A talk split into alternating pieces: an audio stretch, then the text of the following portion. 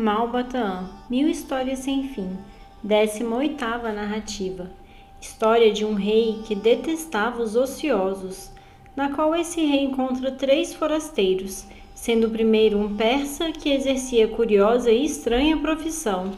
Das mil histórias sem fim, é esta a décima oitava. Lida a décima oitava restam apenas 982. Imensa região situada ao norte da África foi outrora governada por um sultão notável chamado Abu Inani.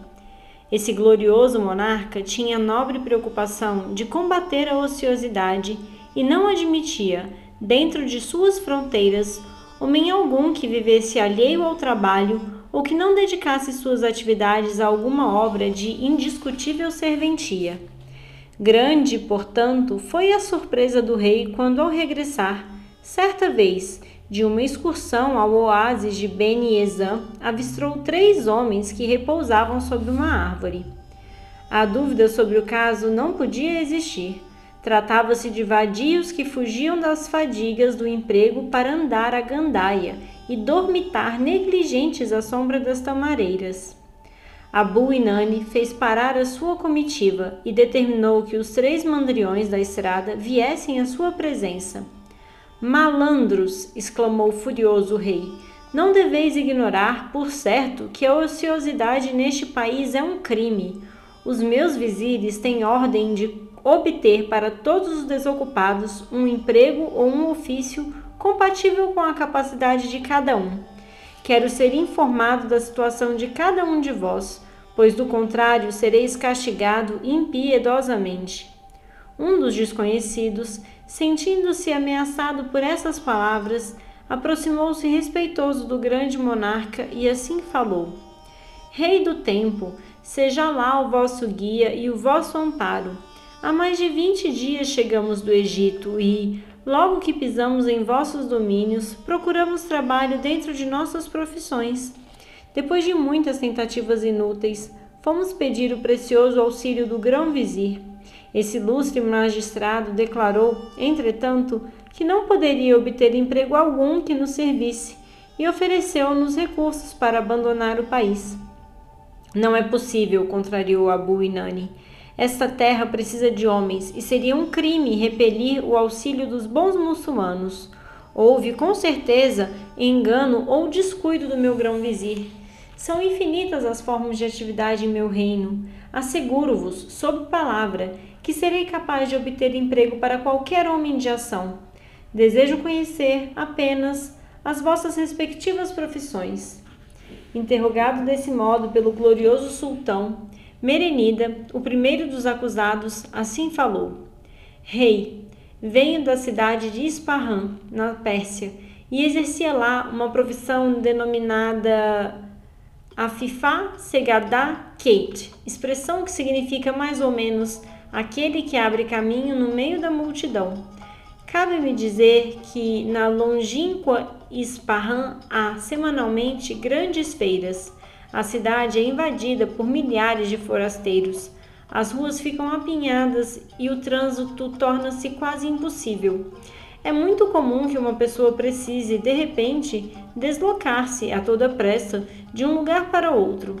Solicita, nesse caso, o auxílio de um Afifá Segadá Keit, que se encarrega, mediante modesta remuneração, de abrir caminho no meio da multidão. Não é das mais simples a profissão de Afifá. O indivíduo que deseja exercê-la precisa possuir certas qualidades: ser resistente para afastar os importunos ser corajoso para enfrentar os atrevidos, ser prudente para evitar os agrupamentos perigosos, ter domínio sobre os camelos para se aproximar sem receio desses animais, conhecer as pragas mais violentas que figuram em todos os dialetos para não ofender os exaltados. Um afifá que pretenda ser eficiente em sua profissão precisa ter sempre no pensamento a grande verdade Acomoda teus pés conforme o tamanho do teu cobertor. Ora, um dia encontrava-me à porta da mesquita, em Ispahan, quando de mim se aproximou um desconhecido. Parecia um persa nobre. Trazia na mão uma caixa de escura de dois palmos de comprimento mais ou menos. Queres levar, disse-me, sem mais preâmbulos, esta caixa ao palácio do sheik Al-Fakars? Receberás pelo serviço cinco dinares. Aceito, respondi. Tomei da caixa, sobracei-a cuidadosamente e parti a correr em direção à residência do sheik. As ruas estavam repletas. De súbito, um beduíno estouvado deu-me um esbarrão violento. A caixa caiu-me do braço e, batendo com violência numa pedra, abriu-se. Vi então uma cena que me causou assombro. Dentro da caixa saltaram quinze ou vinte rãs que se espalharam pela rua. Os populares que se achavam perto atiraram contra mim. Feiticeiro, feiticeiro! gritavam os mais exaltados. Mata, mata! Com receio de ser trucidado pelos fanáticos, tratei de fugir dali proeza que pratiquei em poucos instantes, graças à habilidade com que sei me deslocar no meio dos ajuntamentos. As tais rãs, como mais tarde vi a saber, valiam um tesouro, tinham sido trazidas da ilha de Chipre. No dia seguinte, soube que o sheik Al-Fakars, homem vingativo e perverso, não se conformando com a perda das rãs, andava à minha procura.